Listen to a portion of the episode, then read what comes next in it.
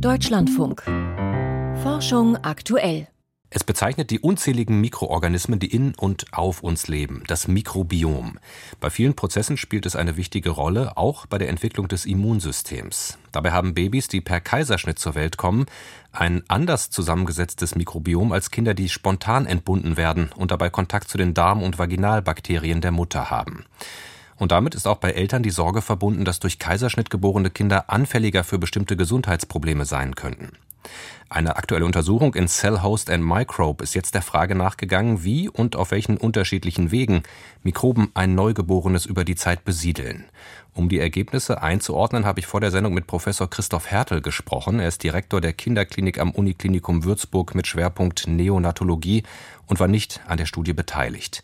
Ich habe ihn zuerst gefragt, wie können denn die Unterschiede im Mikrobiom nach einem Kaiserschnitt laut dieser aktuellen Untersuchung durch andere Übertragungswege ausgeglichen werden? Diese aktuelle Studie bietet aus meiner Sicht erstmalig auch den wissenschaftlichen Beweis für unsere Beratung, die wir vornehmen bei äh, Familien nach äh, Kaiserschnittgeburt. Wir sagen, dass man die Unterschiede im Mikrobiom zwischen den spontan geborenen Kindern und Kaiserschnittgeborenen Kindern sehr gut kompensieren kann, indem man stillt und indem man viel kuschelt.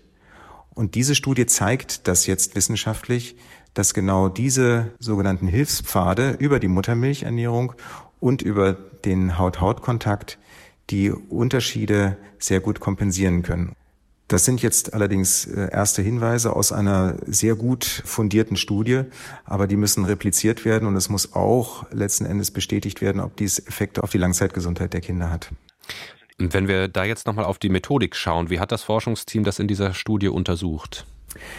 Wir haben eine sehr ausführliche und komplexe Analyse vorgenommen von verschiedenen Orten der Schleimhaut und der Haut, sowohl bei der Mama, also die normale Haut, aber eben auch Geburtskanalbakterien und auch Stuhl, also Darmmikrobiom und haben gleichzeitig verschiedene Orte des Kindes untersucht, einschließlich Haut, Stuhl, aber eben auch zum Beispiel den Sekret aus dem Mund. Und das bei 120 Mutter-Kind-Paaren, also eine sehr aufwendige Studie mit auch hochauflösender Technik, um letzten Endes die Zusammensetzung dieses komplexen Ökosystems an den verschiedenen Orten, die wir auch Nischen nennen, besser zu charakterisieren. Und das über die Zeit, also nicht nur erster Lebenstag, sondern eben auch die ersten Lebenswochen. Mhm. Jetzt haben Sie eben schon gesagt, unabhängig von der Geburtsmethode bekommen Babys laut dieser Studie in den ersten Lebenswochen essentielle Mikroorganismen von der Mutter? Welche Unterschiede in Qualität und Quantität des Mikrobioms je nach Entbindungsmethode zeigt diese Studie denn trotzdem, auch im zeitlichen Verlauf, den Sie gerade schon angesprochen haben? Ja, also sie bestätigt erstmal frühere Untersuchungen, dass Kinder, die per Kaiserschnitt zur Welt kommen, zunächst erstmal ausgestattet sind mit primär Hautbakterien der Mama, während vaginal geborene Kinder primär ausgestattet sind mit dem Mikrobiom aus dem Geburtskanal. Und dann kam es aber, konnte man nachweisen, dass zum Beispiel die Kaiserschnittkinder durch Stillen sehr rasch das Mikrobiom der Muttermilch beispielsweise aufnehmen und damit auch die schützenden Bakterien, zum Beispiel Bifidobakterien, aufnehmen und somit auch diese frühe Saat auch rasch beeinflusst wird. Also klarer Effekt des Stillens und gleichzeitig auch, und das ist auch sehr erfreulich, der positive Effekt des Haut-Haut-Kontaktes, der letzten Endes bewirkt, dass Kaiserschnittkinder auch relativ rasch dann eine hohe Diversität im Mikrobiom aufweisen. Und das ist etwas, was wir als schützend betrachten. Wie werden denn durch das Stillen vergleichbare Bakterien übertragen, die die Kinder sonst aus dem Vaginaltrakt bzw. aus dem Darm der Mutter erhalten? Das ist eine sehr gute und wichtige Frage, die wir letzten Endes noch nicht 100 Prozent klären können. Aber was wir wissen, ist, dass Kinder durch das Stillen Bakterien bekommen, wie beispielsweise die Bifidobakterien, aber auch sogenannte Lactobacillen. Das sind auch klassische schützende Erreger aus dem Geburtskanal der Mutter. Diese Lactobacillen werden letzten Endes auch durch Stillen und Haut-Haut-Kontakt dann in den ersten Lebenstagen übertragen und äh, können somit auch dann den schützenden Effekt und auch die Bildung dieses Ökosystems günstig beeinflussen. Ein Weg, über den der Austausch auch äh, passieren könnte oder diese Verbindung zwischen Darmbakterien beispielsweise und auch Bakterien der Muttermilchdrüsen ist äh, auch die Entwicklung des mütterlichen Mikrobioms in den letzten vier Wochen der Schwangerschaft.